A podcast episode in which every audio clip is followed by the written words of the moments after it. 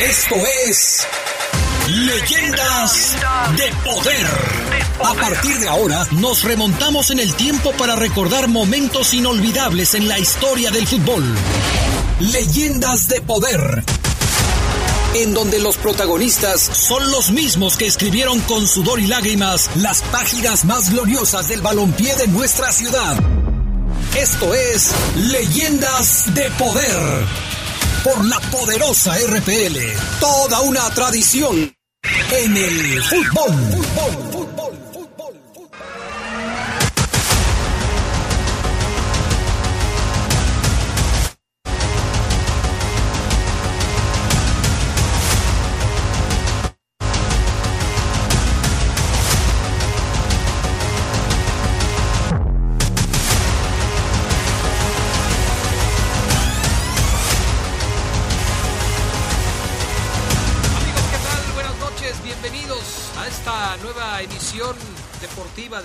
Poderosa RPL. Nos da muchísimo gusto saludarles en un nuevo espacio eh, que ojalá dure mucho tiempo. Gracias por la preferencia, gracias por la compañía. A partir de hoy inicia Leyendas de Poder. La historia seguramente ustedes la conocen. Esto empezó como la entrevista de los lunes a las ocho y media de la noche, una idea de nuestro director, el licenciado Pepe Esquerra. Fue creciendo, afortunadamente eh, respondió muy bien el auditorio de la poderosa y del poder del fútbol, de tal forma que hemos crecido y hoy les ofrecemos esta propuesta, Leyendas de Poder. No será solamente la entrevista, tratamos de enriquecerla con algunas cosas adicionales y ojalá que sea de su agrado. De entrada, ponemos a su disposición, como siempre, nuestro WhatsApp para que ustedes se pongan en contacto con nosotros. 477-773-3620.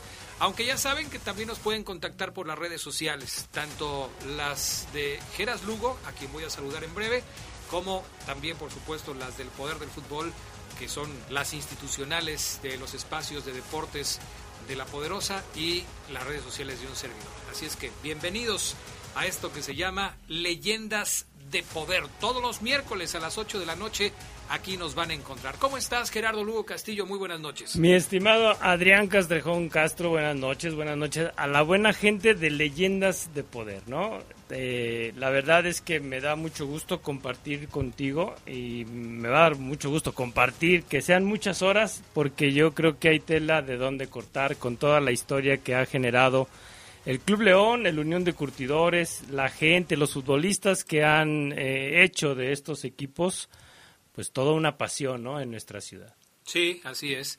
Y la verdad que eh, pues nosotros nos sentimos honrados de, de poder darle voz a todos esos futbolistas con los que en algún momento coincidimos. Eh, algunos no nos tocó verlos jugar, obviamente, no nos tocó, pero sabemos de sus hazañas dentro de las canchas porque los libros registran lo que hicieron y porque los más viejos de la comarca, como decía don Pepe Esquerra, también por supuesto lo tienen presente en su memoria. Así es que les invitamos, gracias, insisto, al licenciado Pepe Esquerra, gracias a Peque Esquerra, que también eh, estuvimos platicando con ella para preguntarle su opinión de este proyecto, le gustó, y creo que ahora que nos escuche le va a gustar más, ojalá que se queden con nosotros. Y bueno, eh, hay que decir que este, este proyecto en el que vamos a estar al aire, eh, Gerardo Lugo y un servidor, eh, pues tiene mucha gente detrás que nos ha ayudado a sacar adelante lo que les vamos a presentar. Desde Brian Martínez, que como siempre es eh, el apoyo en nuestra cabina, en nuestra cabina central, porque sin él pues no se podrían hacer ni los enlaces ni todo lo demás. Gracias a Brian Martínez. Gracias también a la gente de la producción, a Jorge Rodríguez Habanero, con quien trabajamos todos los días, con Toño Ayala, que, que también se suma a este proyecto, con, con las eh, algunas cuestiones especiales que, que tenemos previstas.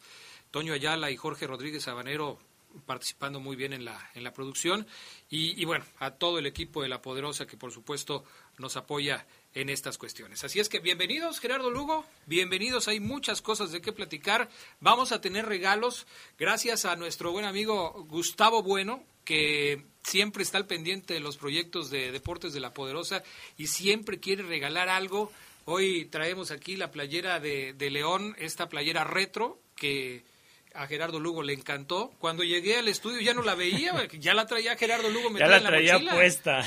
no, no, y, por lo que dice aquí, ¿sí tiene ese número de, de este, No sé, no sé, ahorita la, checamos, pero pues viene, viene bien envuelta, hasta me da pena así, mira, hasta etiquetada y todo el asunto. Entonces, ahorita la checamos. Ahorita, gracias a Gustavo Bueno y a, y a toda la gente que se suma a este proyecto. Eh, nos dicen por acá deseándote suerte en este nuevo programa, excelente contenido y amenizando la noche en la radio. Saludos, no me da su nombre, pero gracias. Terminación 6506. Por acá nos dicen buenas noches para todos los que hacen posible este proyecto. Gracias. Héctor González, Acronya, mucho éxito, seguramente será un hit como todo lo que ustedes hacen. Muchas gracias. Eh, saludos y mucho éxito en este gran proyecto. Un abrazo para todos. Atentamente, Jorge Alfaro, Unión de Curtidores, el mejor. Este te va a caer bien. claro. Este te va a caer bien. Saludos a Alfaro, a Jorge Alfaro. Eh, Mira, aquí tengo a José Antonio Camarena. Éxito en su nuevo programa. Un abrazo a ti y a Adrián. Fernando López Durán, que desde hace algún tiempo se ha, eh, se ha consolidado como uno de los radioescuchas más constantes que tenemos en los programas de La Poderosa. También nos manda el, eh, eh, el saludo. Yo llegué primero, Adrián, estoy sentado en el palco de La Poderosa y en primera fila. Lo necesito, pero al 100, ni al 50 estará. Atentamente, López Durán. Yo llegué primero. Bueno, ahí está. Este, aquí sentado. ¿Qué dice? De ustedes también, cronistas creadores de todas estas historias. Eh, también son leyendas de poder. No, hombre, pues muchas gracias. Muchas gracias. Estamos en el intento de dejar huella en este asunto. Claro, ¿no? Y, más que nada porque eh, la verdad es que cuando uno platica con esos jugadores que le dieron brillo al, León y a la Unión de Curtidores, tienen tanto que contar, Adrián. Sí. Tienen tanto que contar y a mí lo que me llama la atención mucho es la pasión con que todavía recuerdan esos momentos que estuvieron en la cancha batiéndose ahí tras un balón. Y cuando les preguntas, eh, se emocionan muchos de ellos porque algunos dicen que ya no son tomados en cuenta, ¿no? Cuando fueron figuras, cuando gracias a ellos los equipos lograron salir de momentos complicados, cuando gracias al esfuerzo que, que pusieron y a los sacrificios que hicieron, los equipos siguieron vivos en muchas ocasiones, porque el fútbol de hoy es diferente al fútbol de antaño porque en el fútbol de antes, en el fútbol de antaño, eh, sí había lo que hoy me parece que ya no existe tanto. No quiere decir que ya no existe el amor a la camiseta, pero antes un jugador te podía pasar toda la carrera en un mismo equipo, 15, 16, hasta 20 años en una misma camiseta. Hoy también, hoy también los hay, pero los casos son contados con los dedos de una mano. Y antes, cuando al jugador eh, pues le gustaba esto, y no había dinero para pagarle el sueldo, para pagarle la nómina, pues sí, a veces se buscaba otra chamba y, hacía, y había que hacer otra cosa para poder mantener el sueño de seguir jugando al fútbol. Y algo también que caracteriza al jugador de antaño es, que si bien no estaba tan protegido como hoy están con seguros de gastos médicos de altas sumas, eh, algunos futbolistas hasta aseguraron ya sus, sus piernas para lo que hacen, antes no tenían todo eso y no, hombre, se entregaban en la cancha a más no poder, ¿no? Con barridas, con entradas fuertes, metían la piernita y, y, yo creo que había una comunión, quizá por esa entrega que tenía el jugador de antes, con la afición, que, efectivamente uno los ve y era un matrimonio entre cancha y tribuna. Bueno, pues vamos a arrancar con lo que tenemos preparado. El día de hoy, nuestro invitado será eh, pues el, padrino de esta nueva era de, de, de leyendas de poder y nos da muchísimo gusto tenerlo un poco más adelante aquí en el programa. Esto que hemos preparado eh, tiene que ver con lo que sucedió en el año en que nuestra figura de esta noche debutó en el fútbol profesional. Para él fue un antes y un después. Obviamente, antes de su debut, en 1974, ya había hecho su historia, ya había picado piedra, ya había tocado puertas, ya había estado buscando la oportunidad de llegar al fútbol profesional. Pero en 1974 finalmente logró debutar en el máximo circuito. Pero, ¿se acuerdan ustedes qué pasó en 1974? ¿Qué pasaba en el mundo, en México, en 1974, cuando Don José Luis El Gato Lugo debutaba con el Unión de Curtidores y el mismo Unión de Curtidores aparecía en la escena futbolística profesional de nuestro país. Vamos a este recuerdo que les preparamos a todos ustedes. Era el año de 1974 y en el fútbol mexicano Cruz Azul se proclamaba campeón por tercera ocasión consecutiva, sumando su quinto título en la historia de la franquicia. campeonato al hilo para Cruz Azul. La máquina celeste vence a los toros, cuatro goles a dos. 3-0 contundente en este juego. El Atlético Español terminaba como subcampeón. En ese mismo 1974 se dio el debut de José Luis El Gato Lugo, arquero que marcó una época bajo los tres postes de la Unión de Curtidores. El cuadro de la Franja y la Universidad de San Luis habían sido invitados a la primera división para aumentar la cantidad de participantes a 20 clubes en la temporada 74-75. Fue también el año en el que el conjunto de Ciudad Madero ascendió a la primera división sustituyendo al Pachuca y el año en que la Universidad de Guadalajara, la UDG, adquirió la franquicia del Torreón FC para lograr estar en el máximo circuito. Mientras esto sucedía, en el cine, 1974 quedaba marcado como el año en el que El Padrino 2, aquella legendaria película de gángsters, ganaba el Oscar a la mejor cinta. Y en la radio, Demis Rusos.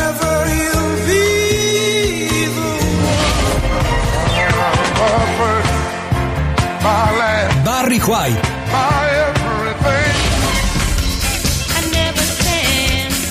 y Gloria Gaynor seguían cautivando con su incomparable voz. En México, Camilo Sesto y Mocedades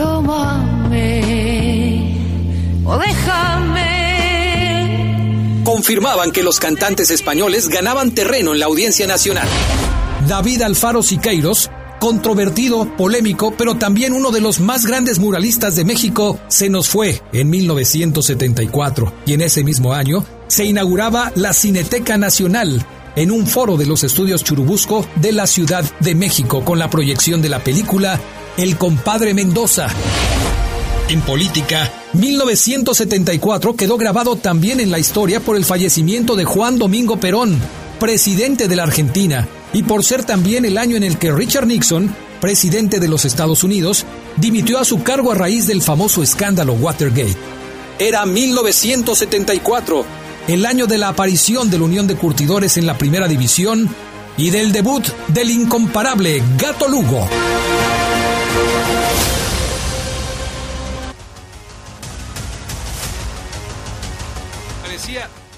Aparecía el Gato Lugo en la eh, escena del fútbol mexicano y esto sucedía en México y en el mundo. Gerardo Lugo estaba eh, apagando sus cuatro primeras velitas. dos. ¿Ah, dos? dos primeras velitas. En 1974.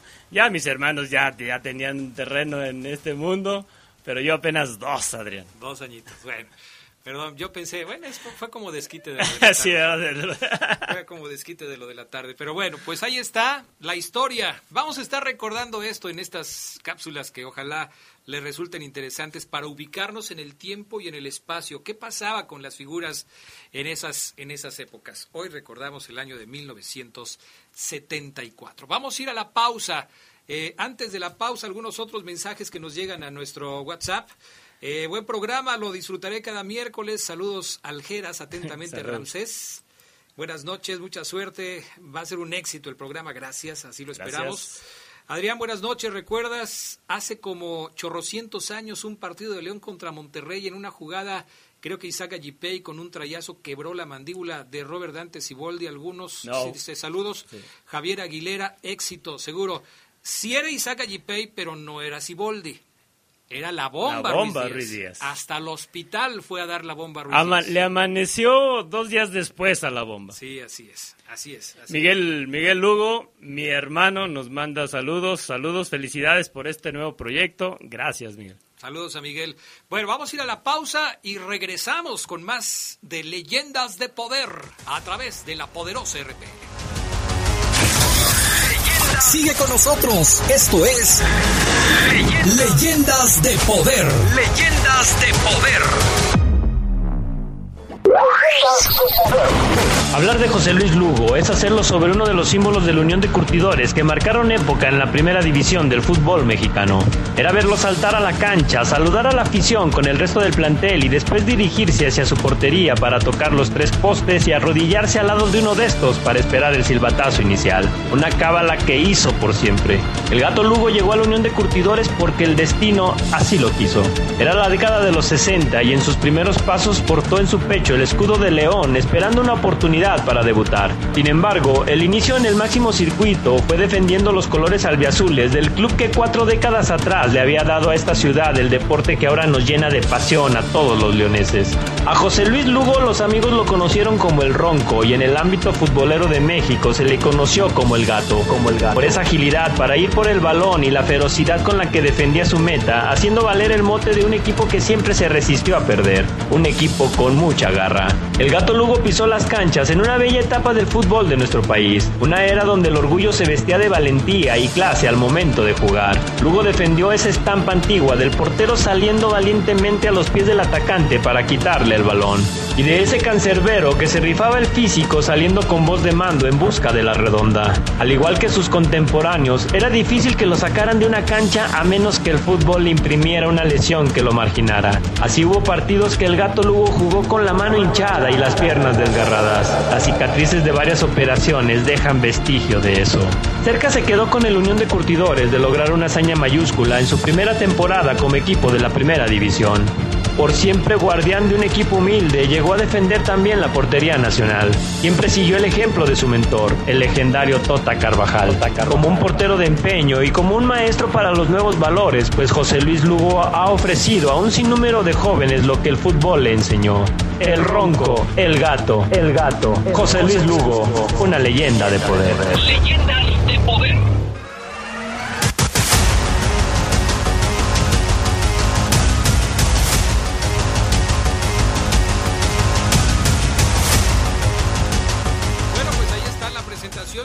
invitado de esta noche. Todas van a ser más o menos así. No crean que porque el gato Lugo es nuestro invitado de esta noche, Gerardo Lugo se lució con la presentación. No, así van a ser más Así, o menos todas. así. Así es que, bienvenido, mi estimado don José Luis Lugo, el gato Lugo, para los cuates, para los que lo conocemos desde hace muchísimos años. ¿Cómo está, don José Luis? Muy bien, muy bien, Adrián. Eh, aquí estamos presentes. Perfecto, me da muchísimo gusto saludarlo y aquí tengo un amigo que también lo quiere mucho y lo quiere saludar. Me, da mucho gusto saludar, no, no sé si, si decirle ronco, gato, profe o papá, ¿verdad? Pero es para mí muy, muy interesante hacer esta entrevista a mi señor padre y que sé que mucha gente lo admira aquí en la ciudad, don José Luis Lugo. No, pues hizo tú, puedes decirlo como quieras. Ya te salvaste, Allá Bien. ya te salvaste. Pero- Yo me imagino Digo, que... de todo, de todo me acuerdo. Pero bueno, yo me imagino que después de tantos años en el periodismo deportivo de Gerardo Lugo y de tantos años, muchos más por supuesto, de carrera deportiva de don José Luis El Gato Lugo, pues han tenido la oportunidad de platicar con usted durante uf, incontables ocasiones y en diferentes momentos. Pero la entrevista de esta noche tiene que ser especial porque hoy, don José Luis, usted es el padrino de este nuevo programa que iniciamos eh, con todas las ganas de que se convierta también un- en una tradición dentro de la radio en León. Y bueno, seguramente ya eh, Gerardo le platicó, nosotros queremos que las nuevas generaciones, que aquellos que no lograron por cuestiones de que no habían nacido o no tuvieron la oportunidad de hacerlo, eh, ver jugar a futbolistas eh, como, como usted, pues eh, sepan de todo lo que tiene que ver con su carrera futbolística, desde sus orígenes, sus momentos más importantes y por supuesto aquellos fracasos que dolieron y dolieron en serio. ¿Cómo, cómo inicia eh, don José Luis el Gato Lugo en el fútbol? ¿Qué fue lo primero que, recuerda usted acerca de, su trayectoria futbolística? Bueno, mira, primero, Adrián, pues muchas gracias por, esta invitación y por ser el padrino. Me siento galardonado, ¿verdad? Y me da mucho gusto esto. Bueno, mira, respecto a tu pregunta, pues yo inicié pues, pues aquí en, León, ¿verdad? Eh, este, en, el Estadio Fernández Martínez, que, que era la casa de nosotros ahí, de pues ahí en la niñez, nos la pasamos ahí, en el Estadio eh, Fernández Martínez. Y, y, claro, después pues ya este, fui seleccionado a Guanajuato, de Guanajuato, este, fuimos a, hacer nacionales, uno juvenil y dos de primera fuerza. ¿De qué año este, estamos hablando, don José Luis, cuando usted eh, empezó como, como futbolista? Y díganos si siempre fue portero o empezó jugando alguna otra posición. Pues primero me gustaba ser delantero. Ajá. Nomás que cuando faltaba el portero, pues me metían a mí. Sí. Y pues ya después, este, pues yo creo que me ven más cualidades que el portero que teníamos y, y pues me siguieron poniendo ahí en la portería. ¿Qué año era cuando estaba por allá en la Fernández Martínez? No la deportiva, porque también a lo mejor los, los chavos de hoy dicen, ah, pues jugaban en la deportiva. No, en la deportiva del estado, hoy conocido, conocida como Enrique Fernández Martínez, no es el estadio Enrique Fernández Martínez. ¿Dónde estaba ese estadio? Ese estadio está, está, está allí en la Miguel Alemán y Boulevard López Mateos. Sí. La mera esquina. Donde están ahora una farmacia ISEG y atrás hay un estacionamiento, ¿no? Ahí mero, ahí estaba el estadio. Sí. ¿Y luego cuándo, cuándo, cuándo llegó a jugar ahí? Más o menos en qué año? No, bueno, pues ahí me pasé toda la infancia y toda mi juventud. Inclusive, pues ahí se jugaban partidos de zona centro. Yo jugué en zona centro, mm, con, pero yo jugué con el Cuecillo, y con el Atlante del Juecillo en zona centro. Ok, perfecto. ¿Qué, ¿Qué, tanta calidad había en esos torneos? Porque es muy, muy nombrada la, zona centro, pero ¿qué tanta calidad y fuerza había en esos torneos?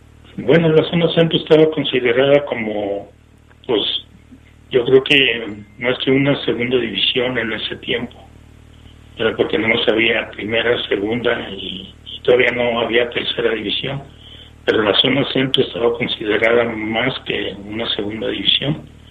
¿Por qué? Porque de ahí salieron muchos jugadores para, el profesional. Inclusive León competía ahí en, el torneo y con jugadores profesionales, con extranjeros y toda la cosa, y le ganaban a León. Oiga, don José Luis, usted no fue el único de la familia Lugo que jugó al fútbol. Eh, hubo, hubo varios integrantes de su familia que también tuvieron el sueño de ser futbolistas, ¿no? Sí, claro, digo, la inspiración no la dio mi hermano Ismael, que es el mayor de la familia. Sí. Don Pepe, Esquerra nos hablaba mucho de Ismael. la antena, Lugo. De la, antena, muy bien. ¿Qué, qué, qué nos cuenta de él? Que fue, pues ahora sí que eh, el primero en, en ser eh, el, el, jugador a seguir dentro de la familia. Sí, no, bueno, pues él también comenzó con las elecciones de Guanajuato, la, de primera fuerza y la juvenil. Él fue campeón aquí en el Fernández Martínez, precisamente en la juvenil. Ajá. Eh, este, fue compañero de Toño Carvajal, del Mundo Gutiérrez, de, de Bravo, sí. eh, del Gallo Montalvo, de, de Gabriel Mata, de, de La Paz Fuentes. Mm, entre otros pues extranjeros también que estaban aquí en, en, el León, porque fue el primero que llegó al León ahí de nosotros. Y, y, además de Ismael y usted, ¿quién más de la familia? Eh, primo Lugo, primo Lugo que en realidad, digo, mi hermano pues también fue muy reconocido, eh, no tanto como jugador, porque también, bueno, él representó a Guanajuato y también fue campeón con, también fue campeón juvenil con Guanajuato. Y, este y también integró con a León.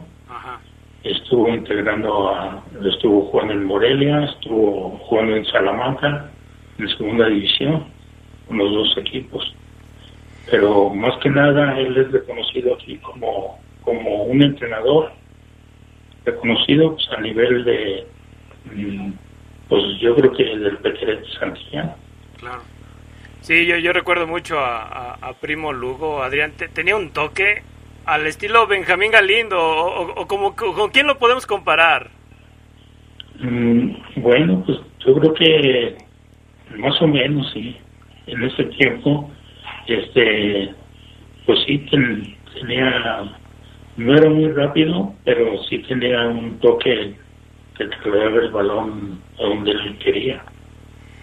En, ese, en ese tiempo, eh, el, jugador amateur se sentía observado, se sentía que, tenía posibilidades reales de llegar a, una, a un equipo profesional, o cómo, cómo lo vivían ustedes esa etapa amateur.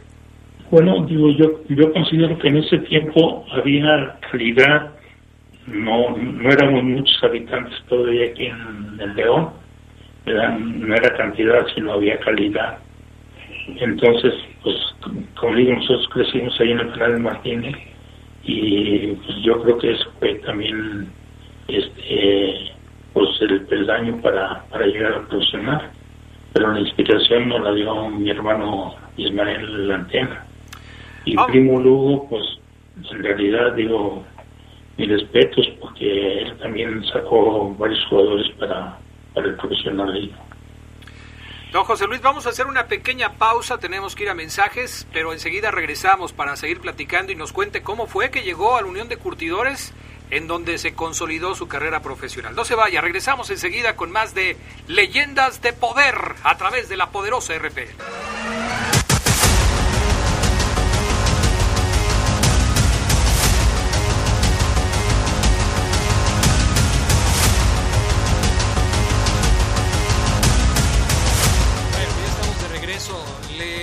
Saludos. Mi estimado don José Luis, nos escribe Jorge Alfaro, dice, eh, saludos, mucho éxito en este gran proyecto, un abrazo para todos, eh, merecido los homenajes que le van a realizar a grandes jugadores y mejores personas. Unión de Curtidores, el mejor, qué maravilla de padrino. Eh, tienen ícono de la portería del Gran Unión de Curtidores. Saludos al profe José Luis Lugo de la Unión de Curtidores, el equipo que no quería perder pues ahí está. Algunos de los saludos que le han mandado don José Luis, la gente por supuesto lo recuerda con mucho cariño. ¿Cómo fue que llega usted al Curtidores después de pasar por estos equipos en el fútbol amateur? Bueno, mira, o sea, mi carrera profesional comenzó con el León. Este, estaba don Luis Grillo, el entrenador, en el 66. ¿Sí?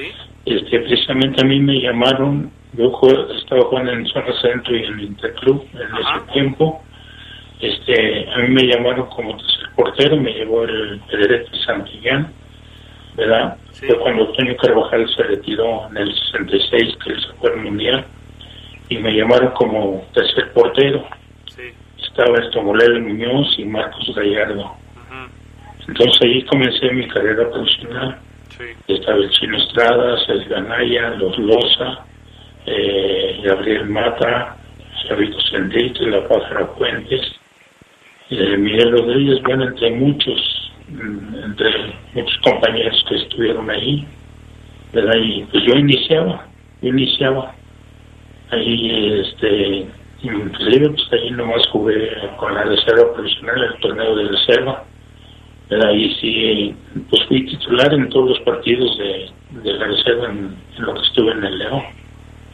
Eh, el siguiente año, pues ya me entré en planes de, de Don Luis Gris y me fui a Salamanca, me prestaron a Salamanca de segunda división. Sí. Ahí el proyecto Manzotti, que también jugó aquí en el León, él radicaba en Irapuato, el entrenador del Salamanca, y me llevó para allá. Me llevó para Salamanca y jugué una temporada en la cual este pues quedamos en tercer lugar en tercer lugar general porque no, no había grupos todavía eh, ese año ascendió el Laguna y quedamos a dos puntos de Laguna y a un punto del Zacatepec, que fue el segundo lugar. me regresaron acá a León, querían que siguiera allí en Salamanca, pero Salamanca no compraba cartas y me regresaron a León.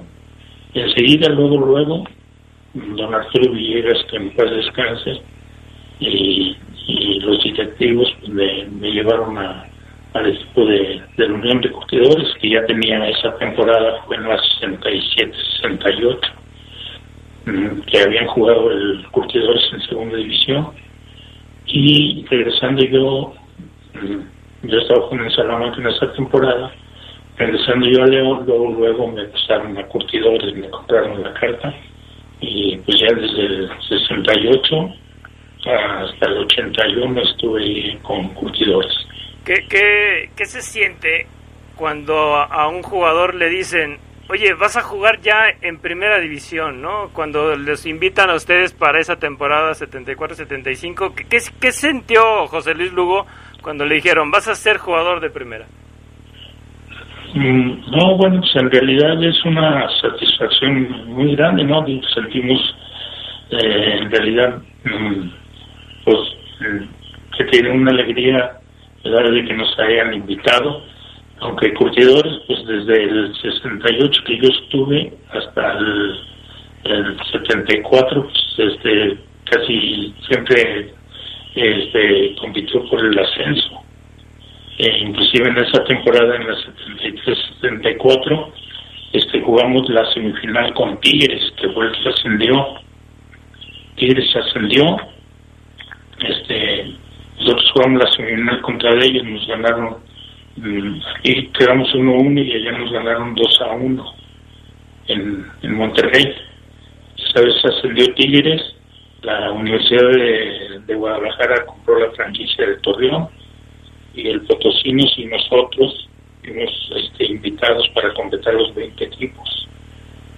Entonces, pues claro, digo, mm, digo teníamos un plantel, eh, pues en realidad bien, bien en segunda división, porque habíamos competido siempre, siempre fuimos protagonistas para, para el ascenso.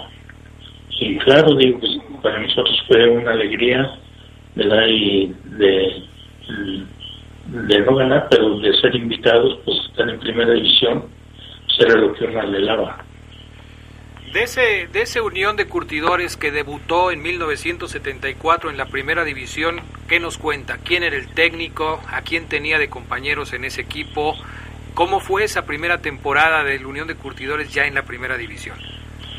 No, bueno, digo, o sea que eh, pues teníamos a Antonio Carvajal, era ya desde dos temporadas antes ahí en segunda división, y este y seguimos, bueno, nomás lo reforzaron algunos extranjeros y algunos compañeros pues ya también que tenían experiencia verdad como como Roberto López como el Buscas García como vinieron extranjeros como Pío Tabaré que estaba en, el Atlético Español vino el Sabanita Rivera que también estaba en el Atlético Español eh, vino Centoriki que estaba en el Jalisco en ese tiempo vino Oribe Maciel del América y vino Sergio Silva que, estuvo en Toluca y, este y Beltrón que venía de, Europa ya se iba a su tierra ya iba a retirarse pero todavía se quedó una temporada acá con nosotros.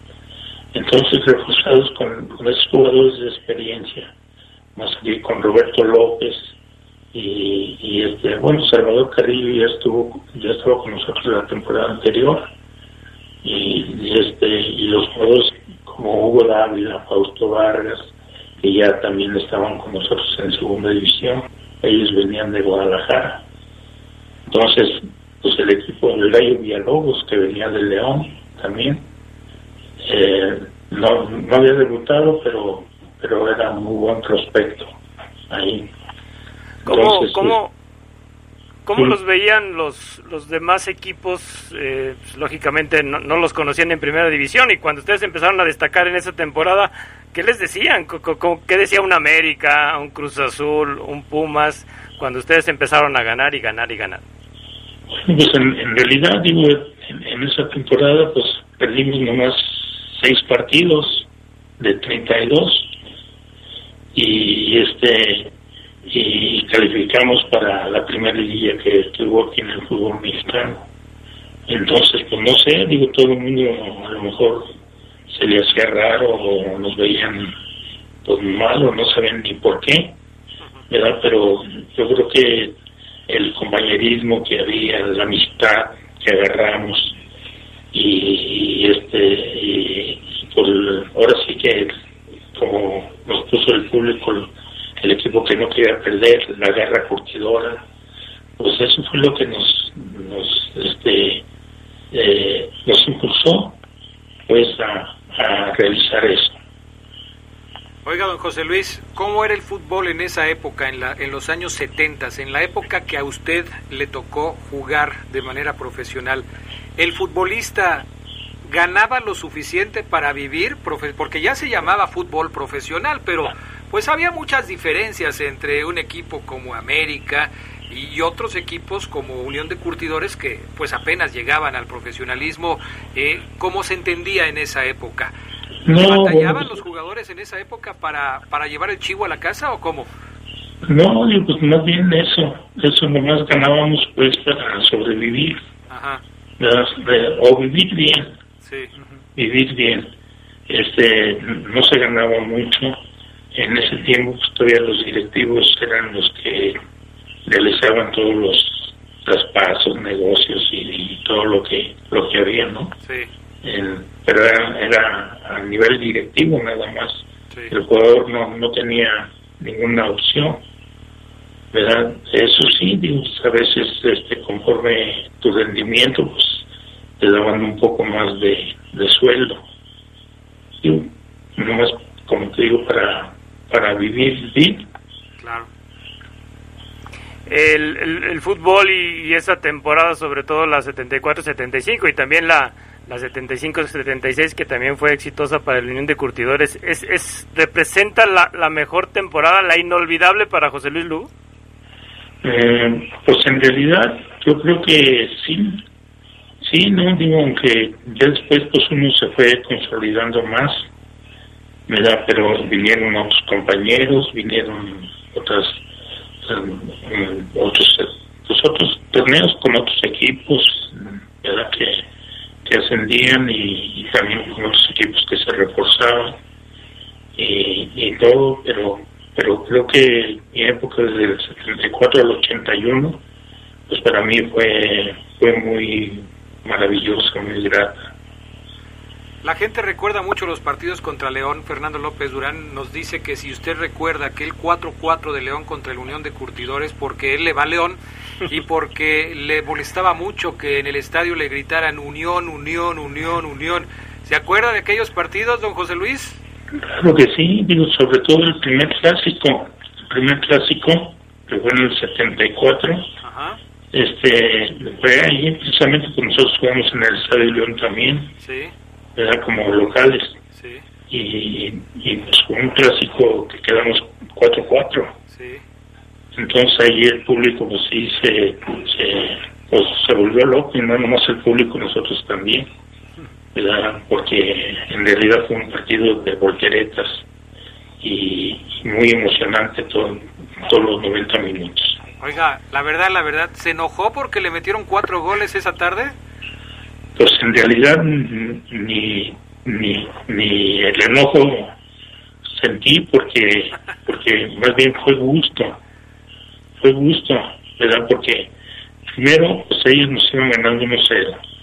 Y luego nosotros nos fuimos 3 a 1. Nos empataron a 3 y, y nos remontaron a 4, 4-3. Y al final, con un gol de, no sé si fue de Uribe o fue de Centurici, empatamos a 4. Y al final, y por eso el público se volvió loco. ¿Qué, sentía el, gato Lugo de ver que la Martinica era insuficiente para la gente que la llenaba? Incluso hubo partidos que tuvieron que poner a la gente alrededor de la cancha. Pero ¿qué sentía el gato Lugo de ver esa efervescencia que generaba, que generaba el Unión? Bueno, digo, la Martinica pues, fue, fue otra, otra cosa, ¿no? Ahí el público se sentía parte de uno. Sea, y precisamente pues por la incapacidad, sobre todo se suspendió un partido de contra las Chivas.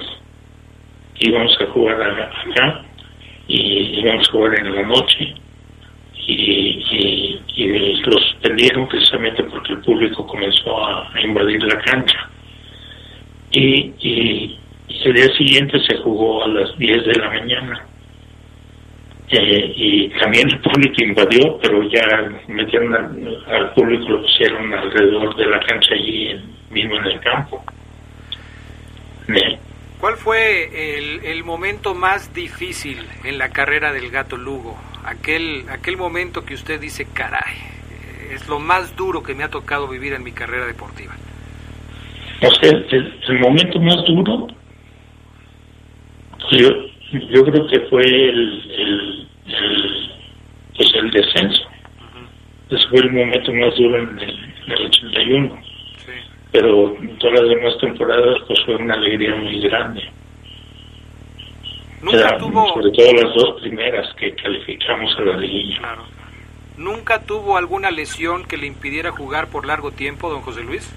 Sí, cómo no, fue, fue aquí contra Pumas, aquí en el Estadio León, precisamente, fue pues precisamente un 19 de, enero, estábamos en plena feria y, este fue contra Pumas, una, una jugada que Caviño se entró, se entró hacia atrás y yo salí a cortar el centro y Cándido entró a rematar y me, y me pues me rompió los, los dos dedos, digo los dos huesos de aquí del, de la mano. O sea, y, y este y pues así seguí jugando. Seguí jugando y íbamos ganando 1-0. Y ya este pues yo le pedí el, el cambio a Toño, pero nunca nunca me lo dio.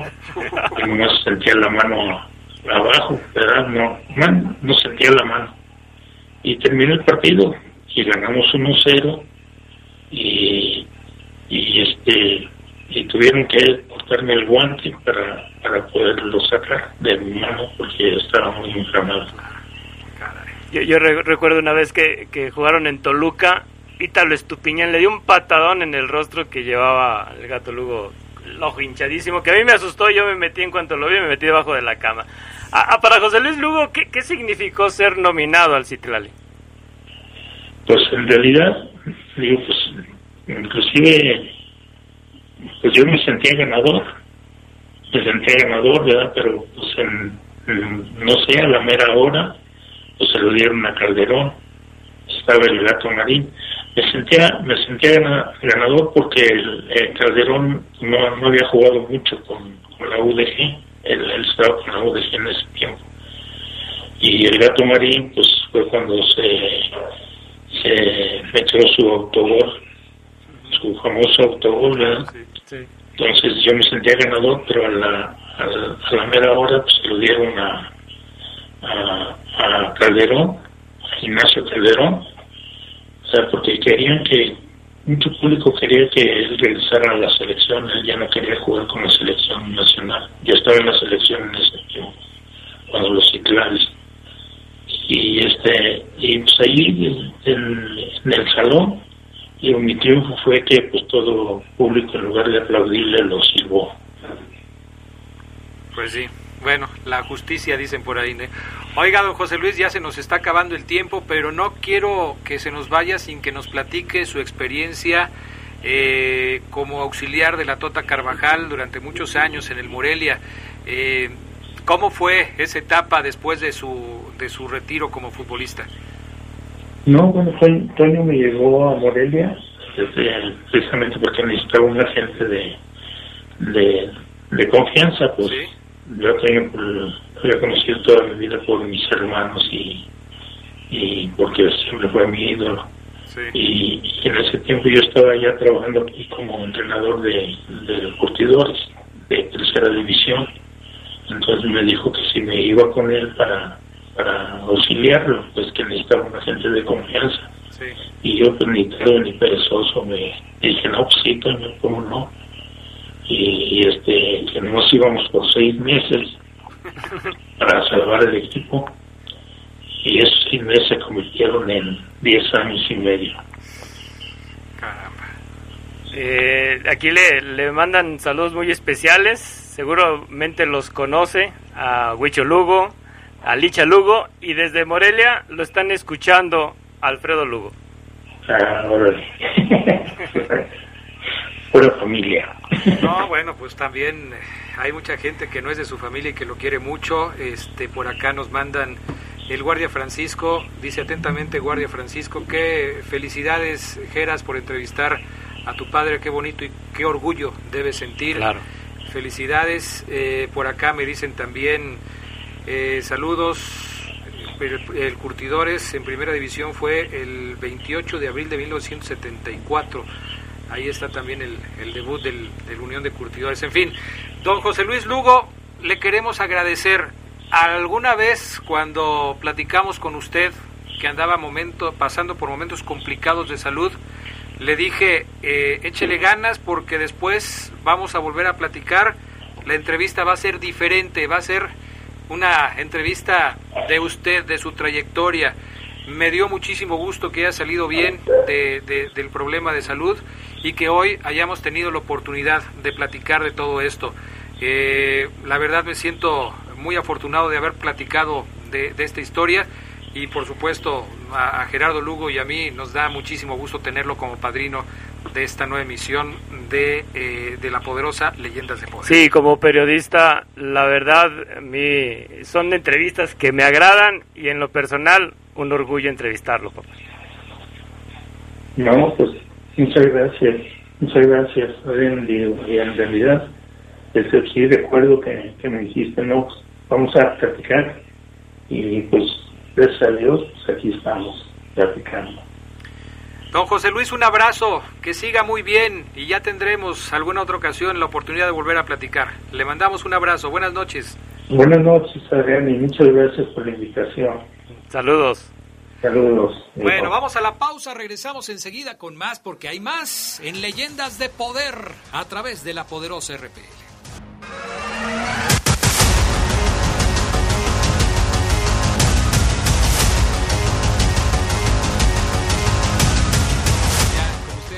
Ya se nos fue el tiempo eh, en este primer programa.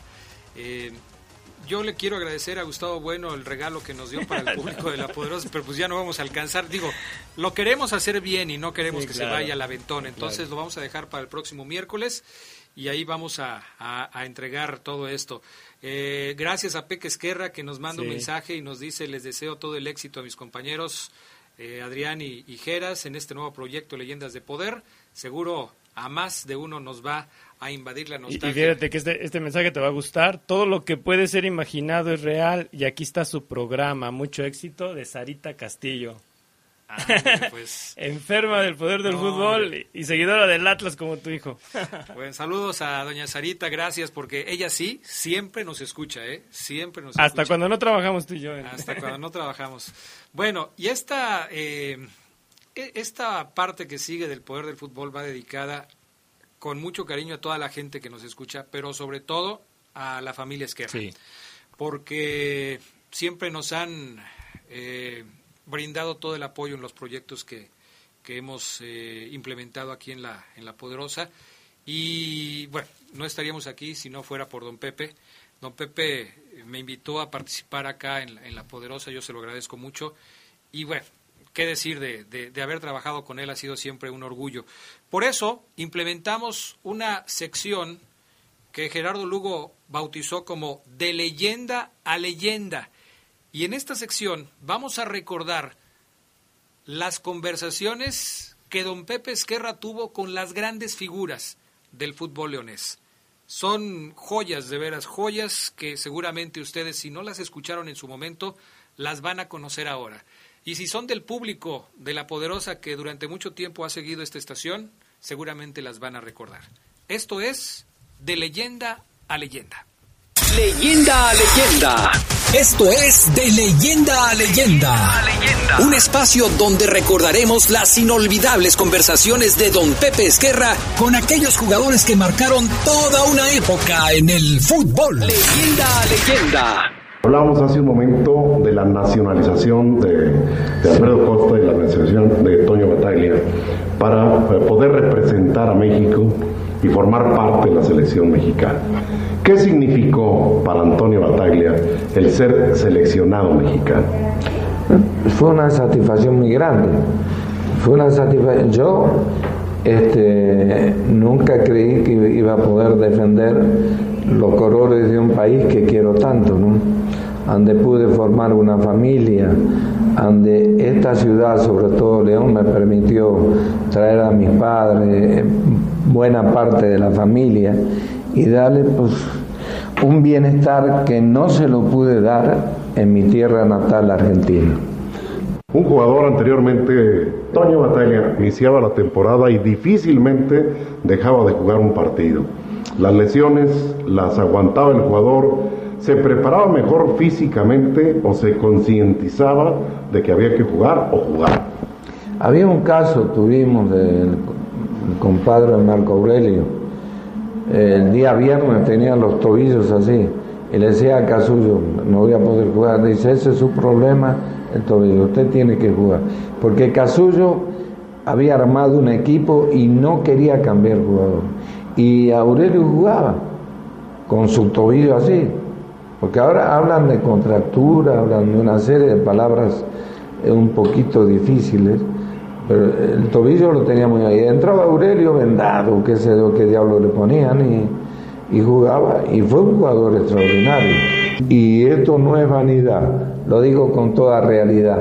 Estoy en deuda con León. Estoy en deuda con León porque me hubiera gustado que algún hijo mío pudiera haber jugado y haber hecho mucho mejor que yo para pagar en parte todo lo que debo a esta ciudad, porque en todo sentido me ayudó. Tengo un hijo Emilio, que de defensa también fue bueno, pero eh, no llegaron. El fútbol, y mi compadre lo puede certificar, se puede llegar a jugar, no en todo, pero en un porcentaje muy elevado, por necesidad. Porque la primera injusticia que le hacen a uno en el fútbol, yo si hubiera tenido con qué subsistir en la Argentina, pues no se la aguanto, lo mando al diablo. Pero como mi instrucción había sido primaria y mi ilusión era ser futbolista y llegar a primera división, que era la ambición mía, toleraba muchas cosas que me hicieron que yo creo que fue injusticia. Eso no pasó aquí, eso fue todo lo contrario. Vinimos, si te acuerdas, don Sebas, don Sebastián Martínez, generoso, 100%. Todos. Si ganábamos 10 pesos, dice, desde aquí en adelante vas a ganar 12 o 15. Firmábamos en blanco, tal era la, la confianza que teníamos. teníamos. Porque eran señores, no por desprestigiar a los directivos argentinos, pero hay un calificativo que es sinvergüenza. Había que leer los contratos y mandarlo con el abogado antes de firmar porque si decían 10 pesos daban 5. Era, era la ley de la oferta y la demanda. Había tanta oferta de jugadores que estábamos en manos de los directivos. Vuelvo a repetir, si en un puesto había 20 jugadores, yo me acuerdo que para cada puesto, terminé un contrato de 12 meses y me debían 9. Pero yo tenía una ventaja, yo siempre trabajé. No es una varina, mi yo desde muy chico, mis padres llegaron de Italia y mi abuelo, y tenían un tallercito, siete, ocho gente, haciendo zapatos. Entonces a los 11 años, 10, 11, aprendí el oficio de pepuntador. Posteriormente, cuando tenía dos o tres años más, vendí zapatos por la calle, suelo, suecos de madera que hacían en mi casa y yo lo iba vendiendo. Supe que mis condiciones no era ningún Maradona ni ningún Pelé. Entonces estaba supeditado que en un momento dado podía enfermarme o lastimarme, que era lo más probable y se acababa todo, ¿no? Entonces compartí fútbol con trabajo. Toño Batalla, técnicamente, ¿cómo considera Toño al equipo del 44 comparado con este del primer campeonato con el de 48? Del primer campeonato. Técnicamente, no, del primer campeonato, o sea, el equipo que debutó al equipo que fue campeón. campeón técnicamente. 48. Campeón del 90. De, no, del, 40, del 47, 47, 48. Pero yo no le veo mucha diferencia. Yo creo que es parecido. Bueno, más acoplados. Gracias, don Antonio Bataglia. Un corte comercial. Adelante, por favor.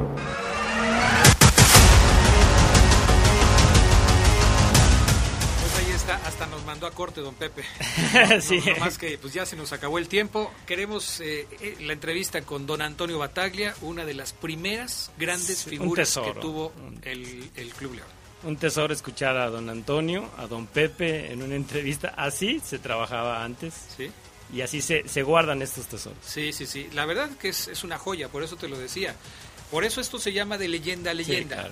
Don Pepe, una leyenda del micrófono, de la crónica deportiva, entrevistando a una leyenda de, eh, del Club León, como lo fue don Antonio Bataglia, un personajazo de, sí, claro. en la ciudad y, bueno, pues en, todos lados, porque hasta de selección mexicana fue. Sí, don Antonio, que siempre lloraba cuando hablaba del Club León. ¿eh? Sí, sí, sí. Y por poco aquí se le salen también las lágrimas.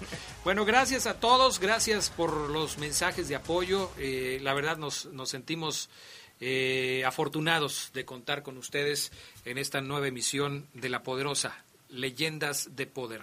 El próximo miércoles los esperamos a las 8 de la noche con otro programa que esperamos les guste y nos sigan acompañando. Gracias, Gerardo Lugo. Pasen una noche de leyenda. Gracias a Brian Martínez, gracias a Jorge Rodríguez Sabanero, gracias a Toño Ayala, a todos los que hoy nos ayudaron para hacer este Leyendas de Poder. Buenas noches y hasta pronto. Esto fue. Esto fue. Leyendas de Poder. Leyendas de Poder.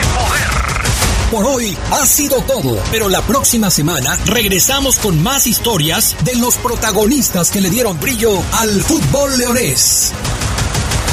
Leyendas de Poder. Leyendas de Poder.